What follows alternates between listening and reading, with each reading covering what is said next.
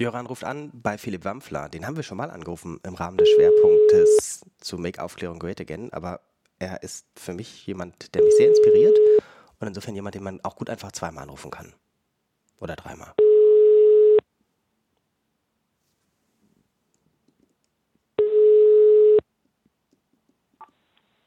Philipp Wampfler. Hier spricht der Jöran, ich grüße dich. Guten Morgen, Jöran. Ich habe von dir etwas gelesen, was ich sehr gerne erläutert hätte, und das ist die Frage, warum müsste man eigentlich statt Fake News eher Folk News sagen? Ja, man muss natürlich nicht. Es ist ein Vorschlag, äh, dass man gewisse Fallen, die in dieser Fake News-Debatte drinstecken, dass man die umgehen kann. Und zwar hat man ja jetzt in den letzten Tagen gesehen, dass auch Trump und sein Team ständig von Fake News sprechen, dass sie sagen, CNN, das sind Fake News. Und damit beziehen sich wie auf den einen, auf die eine Komponente, die dieser Fake News Begriff hat, dass es nämlich ähm, Darstellungen sind, die der Wirklichkeit nicht entsprechen. Also die sind falsch oder sie sind Lügen in einem gewissen Sinne. Und der zweite Bestandteil von Fake News ist, dass diese Fake News ja besonders im Internet auch Verbreitung finden. Also dass sie so eine virale Komponente haben, die Menschen sind bereit, diese Darstellungen zu teilen, weil sie davon überzeugt sind oder weil sie denken, dass, dass es wirksam ist, das zu verbreiten. Und ähm, das, was man wirklich mit Fake News meint, also sagen wir so, so ähm, Leute, die am Computer Nachrichten fabrizieren, um damit mit Klicks Geld zu verdienen oder im Auftrag von politischen Akteuren. Ähm, diese Art von Fake News zeichnet sich ja besonders durch die Verbreitung aus. Und wenn man jetzt auf den Begriff der Lüge so viel Wert legt und dann ständig sich darin verliert, ja, was ist jetzt, was ist jetzt wahr und was ist nicht wahr, dann ähm, wird wieder ein entscheidender Punkt vergessen, dass es nämlich Menschen eben gibt, die das tatsächlich bereit sind zu teilen.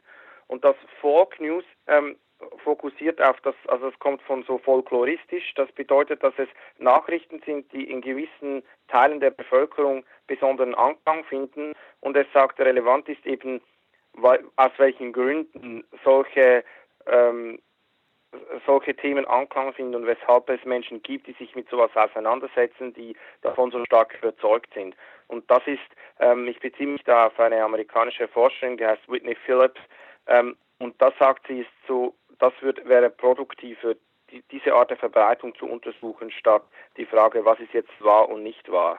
Weil dann kommt nämlich ständig so der Konter, dass man sagt, ja, aber was jetzt in den Mainstream-Medien steht, das ist oft auch nicht wahr und dafür gibt es jetzt noch diese drei, vier, fünf Beispiele, ähm, wo die sich getäuscht haben und das ist dann einfach eine Debatte, die nicht weiterführt, wer jetzt irgendwie wahrer ist auf einer bestimmten Skala. Aber warum sich etwas verbreitet, äh, das, das denke ich, das könnte ähm, wichtige Mechanismen und, und äh, Phänomene auch offenlegen. Mhm. Wahrscheinlich würden zumindest jetzt die Folk-Musiker, die zuhören, gegen die ähm, einschlägig negative Konnotation des Folk-Begriffs protestieren. Ja, natürlich. Also solche Begriffsverschiebungen, die würden, ähm, äh, da gibt es immer Leute, die sich dagegen wehren würden wahrscheinlich. Aber ich denke, dass man, dass man da sagt, das ist Musik, die Anklang findet. Das ist ja sicher auch, oder die, die ähm, die in, der, in Bevölkerungsgruppen verankert ist, das ist ja nichts, was jetzt grundsätzlich problematisch ist, das auch auf Nachrichten zu übertragen.